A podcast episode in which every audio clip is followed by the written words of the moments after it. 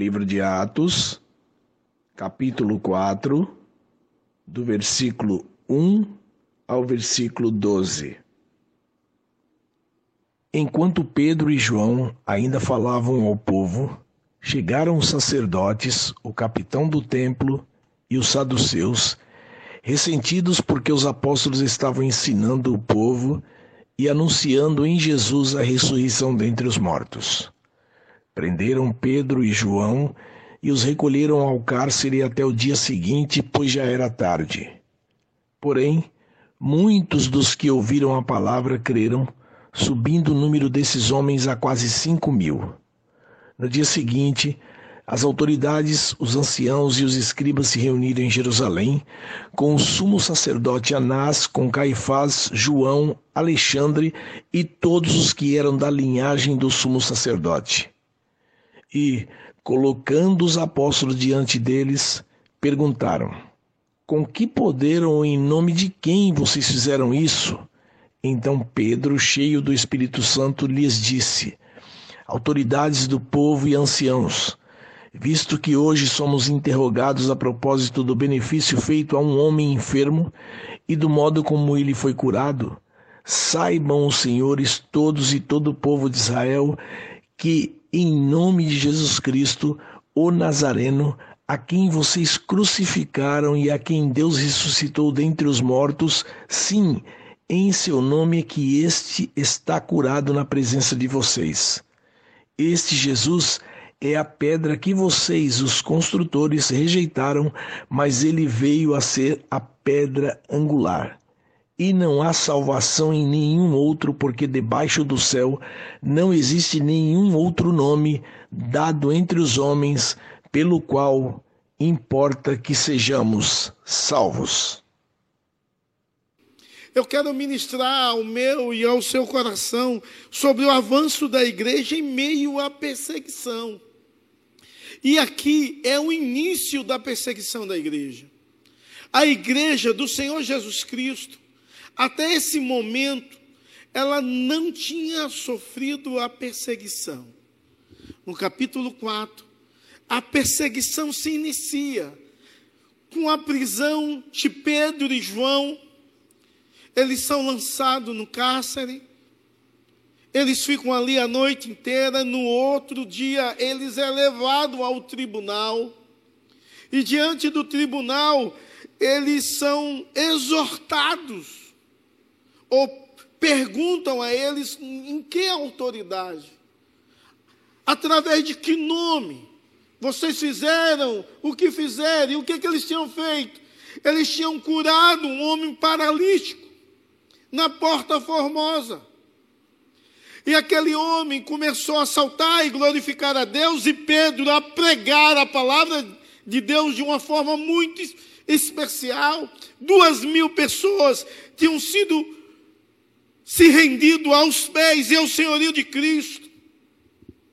Eles são exortados a não mais falar em Jesus Cristo.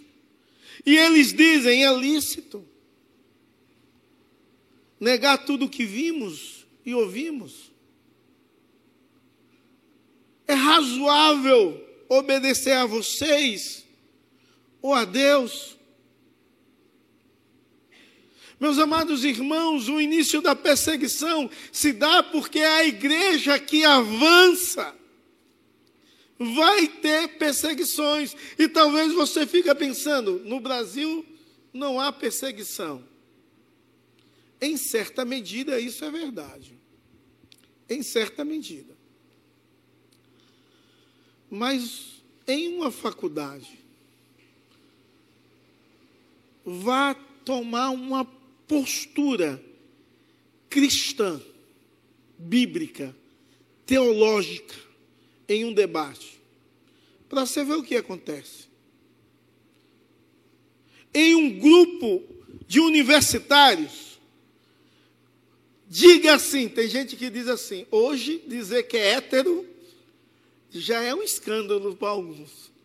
O fato de você dizer assim, eu sou hétero, e eu não concordo com nada contrário. Já causa um escândalo. Você vai ser chamado de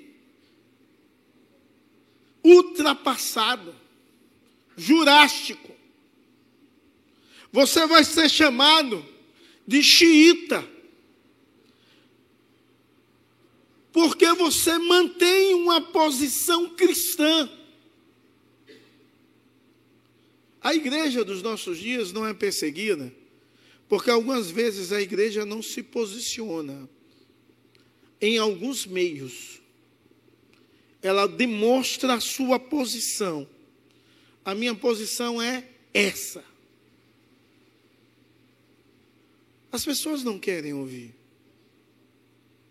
As pessoas não querem, de forma nenhuma, ouvir o contrário. E essa igreja aqui se depara com a verdade sendo encurralada e eles falam a verdade. E por falar a verdade começa a perseguição. Por falar a verdade, a perseguição se inicia de uma forma tão tão simples, com a prisão de dois apóstolos.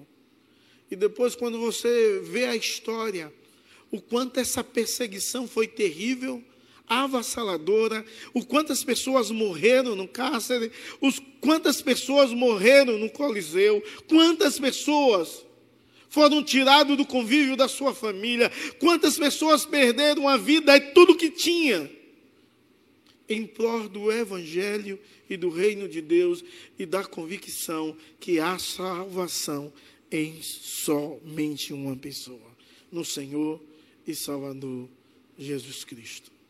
Em primeiro lugar, o avanço da igreja em meio à perseguição começa de uma forma muito especial a partir da prisão de Pedro e João. Pedro e João, eles são presos. E se você for ler o verso 4 em diante, do verso 1 ao 4, você se depara com esse episódio. Enquanto Pedro está pregando, falando, os sacerdotes chegam, o capitão do templo, que é uma espécie de policial do templo, os saduceus estão ressentidos por causa da pregação que Pedro está fazendo. E eles recolhem, eles, eles prendem Pedro e João. Interessante que Pedro e João estava ensinando. Esse negócio tem horas que estava, tem raiva de mim, né? Ensinando a ressurreição dentre os mortos. Quando Pedro está pregando isso, os saduceus não acreditam nisso. Os saduceus não admitem ressurreição eles não acreditam que existe ressurreição. Então, aos ouvidos deles, segundo o verso 2, eles ficam com raiva. Porque para eles que são detentores da fé, eles imaginam, esse homem está falando heresia. Mas na verdade, Pedro e João estavam ensinando a verdade do Evangelho que Jesus ressuscitou dentre os mortos e venceu a morte. E aí garante a, salva, a ressurreição de todos aqueles que creem nele. Mas é inevitável que quando você ensina a verdade de Deus, vai vir sempre alguém para rebater o princípio do qual você está ensinando. E aí começa a perseguição, por quê? Porque quando anunciamos o Evangelho, nós somos perseguidos. Quando anunciamos o Evangelho, há perseguição. E há muita perseguição. O evangelho quando há, quando é, é pregado, acontece perseguição. Quando falamos, quando somos arautos de Deus aqui e ali, em qualquer lugar, a perseguição vem. Mas é claro que há resultado na pregação, seja ela mesmo é, corrigida, seja ela questionada por alguns, mas há um resultado muito grande na pregação. Há um resultado imenso na pregação do Evangelho. Um resultado bom e positivo para quem testemunha Cristo aonde está, é que qualquer pessoa, no momento de aperto, de tribulação, de incerteza, de insegurança na vida, ela vai chegar para você, mesmo que ela um dia te disse, você é um ultrapassado, ela vai chegar para você e vai dizer assim: Você pode orar por mim? Eu estou passando uma dificuldade muito grande. É um resultado da pregação trabalhando na mente e no coração daquela pessoa. É o resultado da pregação que faz com que eu e você possamos ser olhados com outros olhos. O resultado da pregação aqui diz de uma forma muito, muito especial e extraordinária, no verso 4, que o resultado é que muitos creram. Muitos creram no que estava sendo pregado a respeito de um Jesus que foi ressurreto, a um Jesus que vence a morte, muitos creram. Mas em contrapartida, a pregação levou irritabilidade à mente e ao coração dos saduceus. E aí eles tentaram silenciar a verdade de Deus, como sempre, em todos os lugares, as pessoas tentam silenciar a verdade de Deus. Mas a verdade de Deus não está presa, a verdade de Deus está solta, a ação divina de forma nenhuma pode ser encarcerada. A palavra de Deus nunca é lançada na prisão. A palavra de Deus, uma vez pregada, ela faz o que lhe apraz. Pode perturbar o coração de uns e pode causar transformação no coração do outro. Mas a palavra de Deus faz o que ela quer ali e acolá. A igreja é uma igreja que cresce em meio à perseguição. Agora imagine se no nosso Brasil, que já existe perseguição velada, mas existe perseguição, imagine se no nosso país tivesse uma perseguição aberta, escancarada.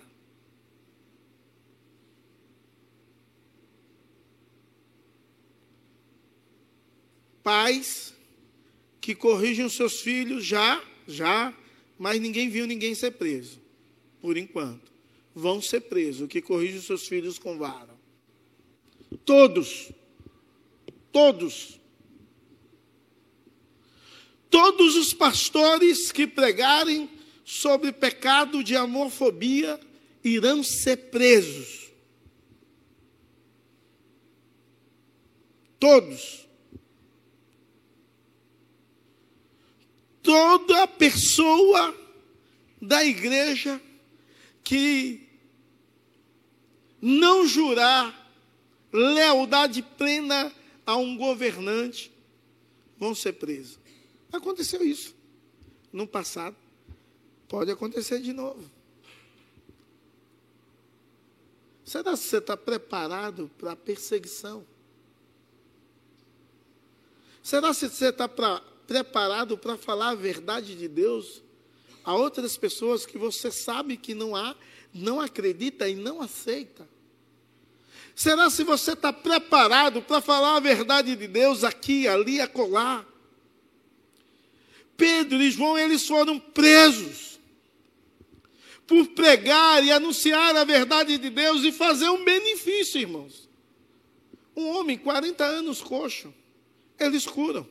O homem entra no templo pulando, glorificando a Deus. O povo vê aquilo, todo mundo reconhece aquele homem, todo mundo reconhece aquele milagre. ele começa a pregar dizendo que foi Cristo que fez. Cristo que as autoridades mataram. Mas ele ressuscitou, ele vive.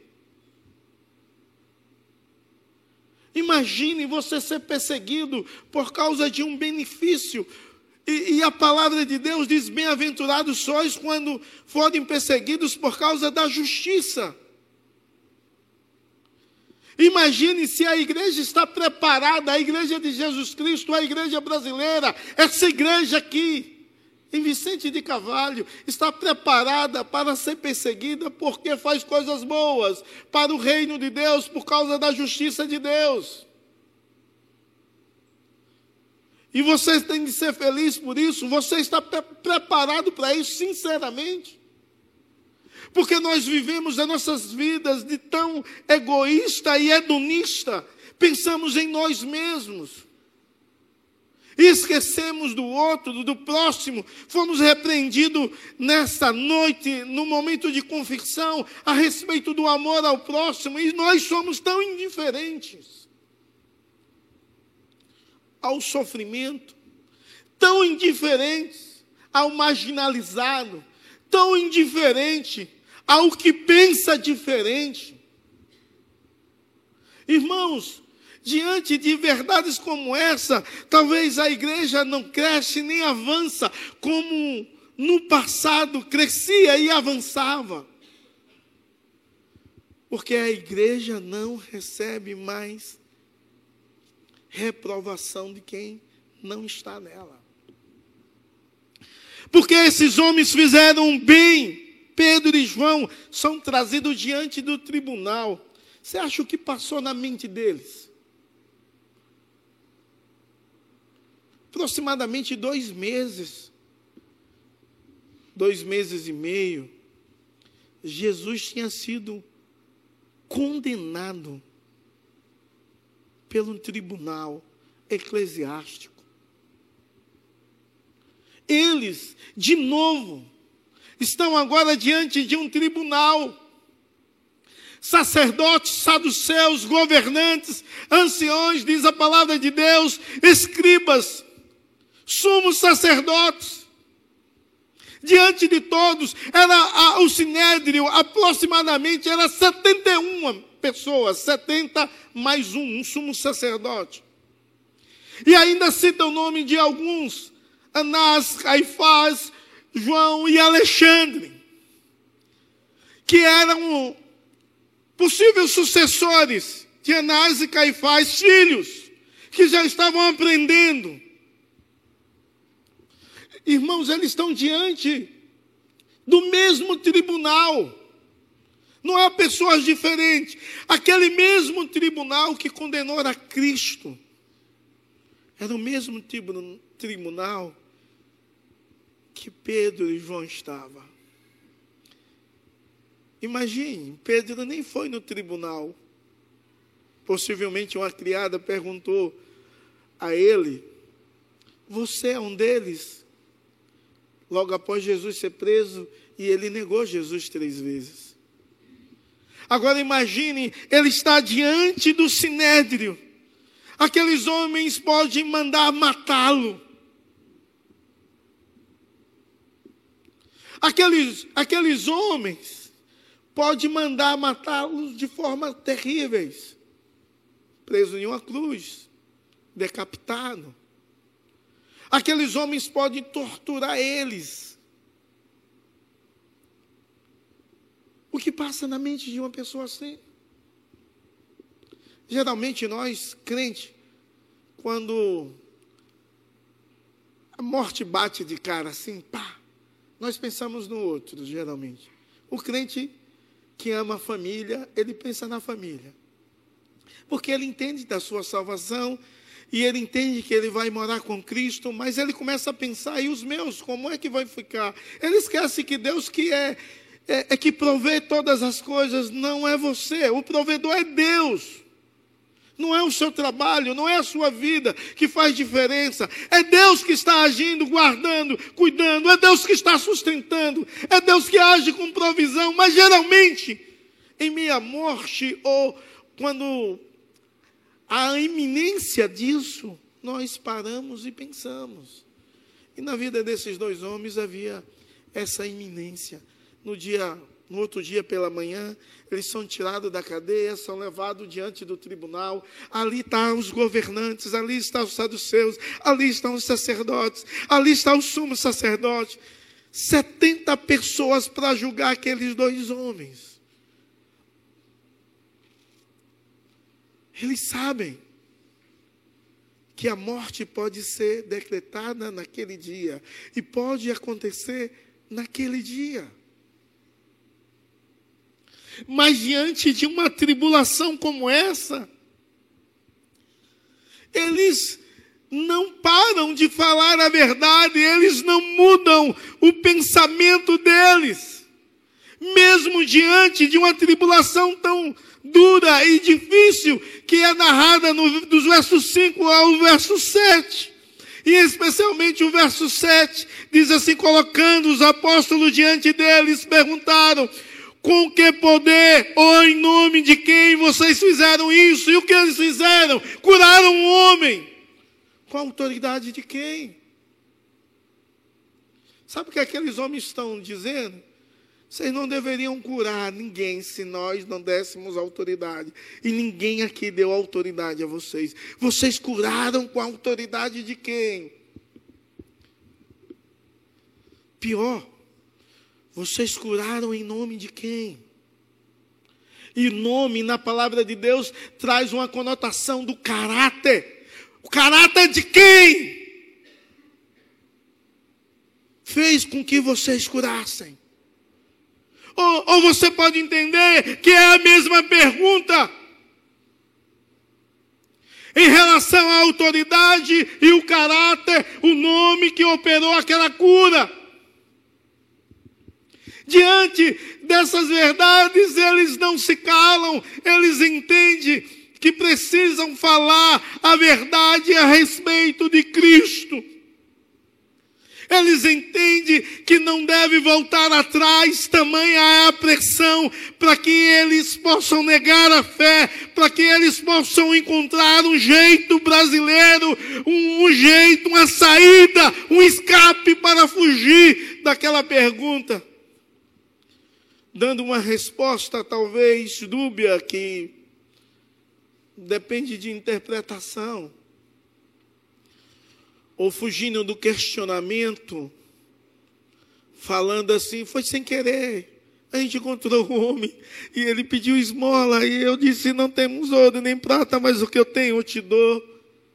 E ele ficou curado. Eu não sabia que ia acontecer isso. E negar a frase que ele disse em nome de Jesus: Levanta-te e anda. Mas eles não fizeram isso. E de repente, eles, eles de forma corajosa, eles pregam aos líderes judeus. O verso 8 diz assim: então Pedro, cheio do Espírito Santo, disse autoridades do povo e do ancião. Ele cheio de Deus, cheio do Espírito Santo, ele começa a pregar a respeito de Deus. É, é interessante que a pregação de Pedro tem três aspectos extraordinários. O primeiro aspecto, a resposta de Pedro a esses líderes, tem um aspecto de sensatez, de sabedoria extraordinária. Porque ele diz: olha, nós fizemos o bem para um homem. Em outras palavras, ele diz assim: vocês querem nos julgar porque nós fizemos o bem? É por isso que vocês querem nos julgar? Mas a pregação dele não é só cheio de sabedoria, porque ele está cheio do Espírito Santo e do poder do Espírito Santo, que dá sabedoria, mas dá intrepidez e coragem. E a palavra dele é cheia, é cheia, é cheia do poder de Cristo, é cheia do Evangelho, é cheia de evangelização, é cheio da Bíblia. da verdade de Deus, é cheio da verdade de Deus. E eles falam isso. Primeiro ele diz a respeito da sua sabedoria, mas ele depois ele vai falar a respeito da palavra de Deus, o que a palavra de Deus diz sobre isso. Ele responde sim, que foi a autoridade do nome de Jesus. Que foi o Jesus que eles crucificaram e ressuscitou. Mas eles dizem assim: vocês vão nos condenar por fazer o bem. Sabe, vocês precisam entender que a pedra que os construtores rejeitaram, esta veio ser a principal. Ele usa a palavra de Deus em sua pregação, ele de forma muito especial, ele, ele vai usar a verdade de Deus do Salmo 118, verso 22, ele vai usar a palavra de Deus de Isaías, que todos eles vão falar sobre essa pedra. Imagine diante de conhecedores do Antigo Testamento, ele está dizendo: olha, olha, a pedra é Jesus, e vocês que são os construtores do templo, vocês rejeitaram, vocês rejeitaram Jesus. E vocês acham que vocês vão ser salvos pela religiosidade de vocês? Vocês acham que vocês vão ser salvos? E aí é cheio de evangelismo pelos costumes e práticas de vocês. Porque vocês precisam saber que não há salvação em nenhum outro nome. A única forma de sermos salvos é através do senhorio do Senhor e Salvador Jesus Cristo. Só há possibilidade de salvação em Cristo. Quem ouviu ficou assustado com tamanha verdade, tamanha eloquência, tamanha firmeza, tamanha sabedoria, tamanha base bíblica nos profetas e nos salmos. Base bíblica que apontava a base messiânica e eles entendiam isso, mas que apontava a Cristo. E ele vai dizer: Olha, não há salvação em nada que você possa fazer, ou que vocês, senhores, 71 homens, não há nada. A salvação só há em Jesus. Quando eles ouvem isso, os governantes ouvem essa resposta. Eles ficam incomodados e eles começam a conversar entre si. Isso vai se dar no verso 13, essa conversa e eles dizem: esses homens são sem educação, sem treinamento, mas são ousados. Eles entendem que aqueles homens andaram com Jesus. E eles citam isso. Sabe, irmãos, você anda com Jesus? As pessoas veem isso em você, mesmo quem não conhece Jesus. Você tem, ser, tem sabedoria e tem respostas bíblicas e tem declarado que a salvação é só em Jesus, tem, tem se importado com a evangelização. Irmãos, eles estão para ser condenados e possivelmente mortos, e eles estão preocupados com a salvação da alma daqueles caras.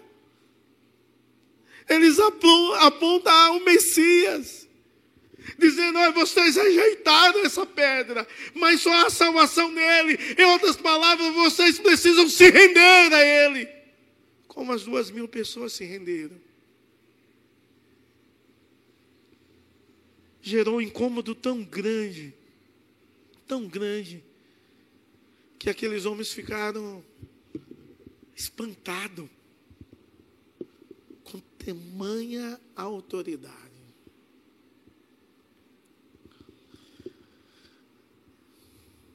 Os líderes judeus ordenam que Pedro e João parem de pregar. Eles não agora não querem matar mais eles. Mas diz, ó, oh, para de pregar. Ou seja, o cara falando com essa autoridade, com a base bíblica e fazendo um apelo de salvação em Jesus Cristo, dizendo que só é nele. Isso vai mudar a história dessa nação. Vai mudar a história desse povo. Então parem de pregar.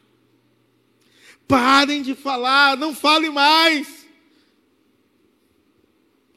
Porque depois de discutir entre si o que eles iriam fazer, eles entendem que não pode fazer nada contra aquele homem. Porque eles mesmos já estavam sendo acusados de ter matado a Cristo e a multidão viu o milagre e não tinha como esconder aquilo.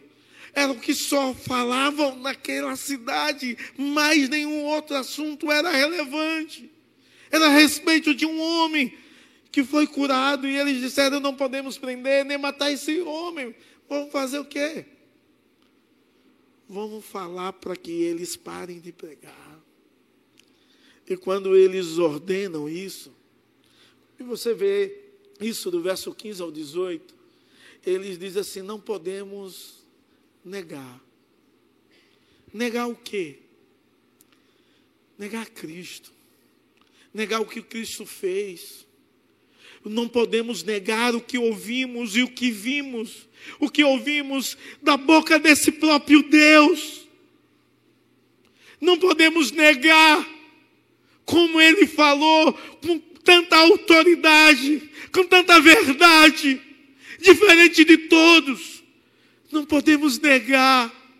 Não podemos negar o que vimos. Vimos ele ressuscitar pessoas, vimos ele curar enfermos, vimos ele restaurar muitas coisas e vimos ele ressuscitar. Nós andamos com ele depois da sua ressurreição. Não podemos negar do que vimos e ouvimos. E mesmo que vocês nos ordena a, a parar de pregar, a parar de falar, em outras palavras, eles dizem: não há, não há possibilidade nenhuma. Não há possibilidade de parar de ensinar a verdade de Deus. Não há porque parar de ensinar a verdade de Deus é negar quem somos. Sabe, irmãos? Será se você não fala da verdade de Deus porque você não é? Sabe, a identidade, eu vou explicar mais um pouco sobre isso aqui. A identidade daqueles homens estava forjada não em tradições judaicas. A identidade deles estava forjada no ensinamento de Cristo, na verdade de Cristo. E negar isso era negar a existência deles e de Deus. Era negar a identidade deles. Eles eram discípulos de Cristo era negar a propósito da vida. Eles foram chamados para anunciar a verdade. Era negar tudo. Era negar eles mesmos. Será se você não anuncia? Porque você não é discípulo? Será se você não anuncia? Porque o propósito da sua vida não é fazer o reino de Deus crescer e avante, Deus ser glorificado. Sabe, porque quando nós somos questionados, na verdade, na vida deles era questionar quem eles eram.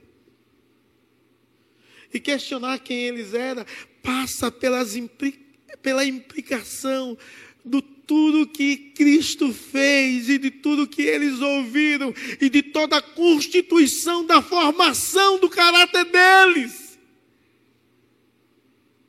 Não havia possibilidade. Não havia nenhuma possibilidade disso.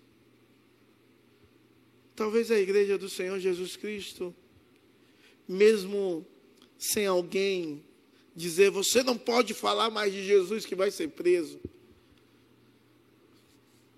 A igreja não fala, porque o propósito de vida não é glorificar a Deus. A igreja não fala porque a sua vida não está alicerçada em Deus e nos ensinamentos de Deus. A igreja não fala porque quem é você não passa pelo que, o que Cristo diz quem você é. E sabe? Porque quando isso passa, é impossível você viver sem a sua identidade. E a nossa identidade passa pela identidade de Cristo. Que lá em João 3,17, uma voz do céu que dizia: Este é meu filho amado, em quem me comprazo. Este é meu filho amado, em quem eu tenho toda a alegria. Os discípulos tinham essa identidade. E parar de falar era negar quem eles eram. Eles eram filhos amados de Deus, em quem Deus tinha alegria. O propósito era glorificar a Deus, o reino de Deus. Por mais que isso tivesse implicação na sua própria vida, porque viver sem isso não havia sentido nenhum.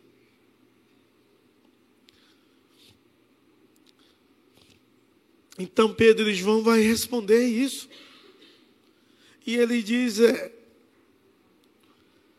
é justo diante de Deus obedecer aos senhores ou a Deus? A quem devemos obedecer? É justo vocês que seguem a Deus fazer um pedido como esse? É justo. E aquilo, mais uma vez, a, a resposta de Pedro e João é, gera algo tão forte e tão provocante na mente daqueles homens, para que eles possam questionar se de fato eles amam a Deus ou não.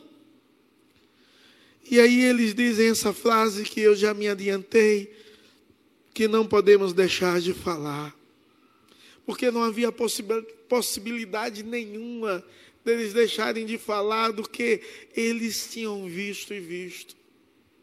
Sabe o que aqueles homens fazem? Eles libertam. Vai contra toda perspectiva humana. Eles são libertados, são ameaçados. Ameaçados que serão punidos futuramente se continuarem a falar. Mas eles já disseram que não vão parar. Eles não encontram nenhuma maneira de puni-los. Por quê? Porque toda a cidade estava glorificando a Deus pelo feito que o Senhor Jesus tinha feito. O homem era coxo durante 40 anos, e acaba o texto dizendo: por 40 anos ele era assim. E hoje ele volta a andar.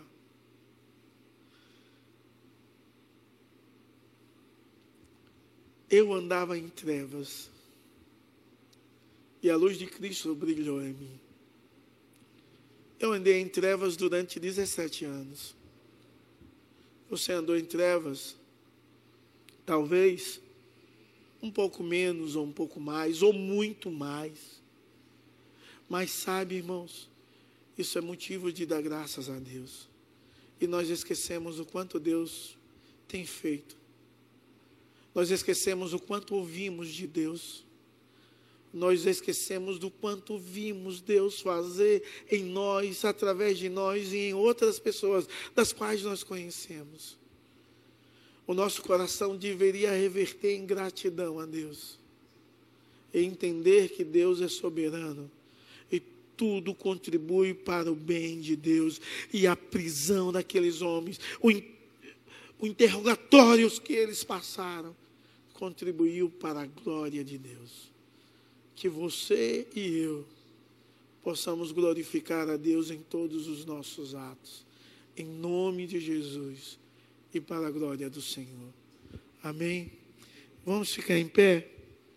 Vamos orar?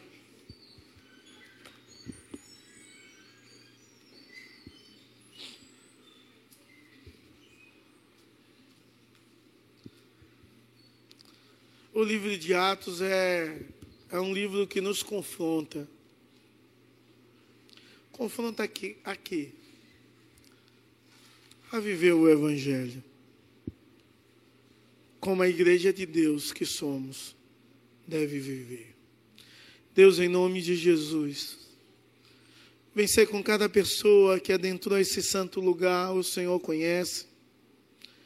E sabe, ó oh Deus, exatamente o quanto estamos distante do Senhor, o quanto somos influenciados pela cultura vigente, o quanto somos influenciados pelo mundo, o quanto, ó oh Deus, somos covardes em fazer a tua vontade, em anunciar o Evangelho, em ter posições firmes e concretas. Ajuda-nos, ó Deus, a vivermos para a tua glória, como teu povo. Ó Deus, em nome de Jesus e para a glória do Senhor. Que a tua boa mão venha nos conduzir todos os dias. Ajuda-nos a testemunharmos, a falarmos da tua palavra com sabedoria. Em nome de Jesus. Ajuda-nos a evangelizar outras pessoas que não conhecem o Senhor, que precisa conhecer o Senhor, Deus Todo-Poderoso, real e verdadeiro. Oh Deus, desperta a tua igreja, em nome de Jesus, a fazer a tua obra aqui, ali e acolá, em nome e para a glória do Senhor e Salvador Jesus Cristo. Amém. Vamos receber a bênção em nome de Jesus. Que a graça e a paz do nosso Senhor e Salvador Jesus Cristo, que o amor de Deus, o nosso eterno Pai, que a comunhão e a consolação do Divino Espírito Santo possa ser sobre você e sobre todo o povo de Deus espalhado sobre toda a face da terra, hoje e para todos sempre. Amém.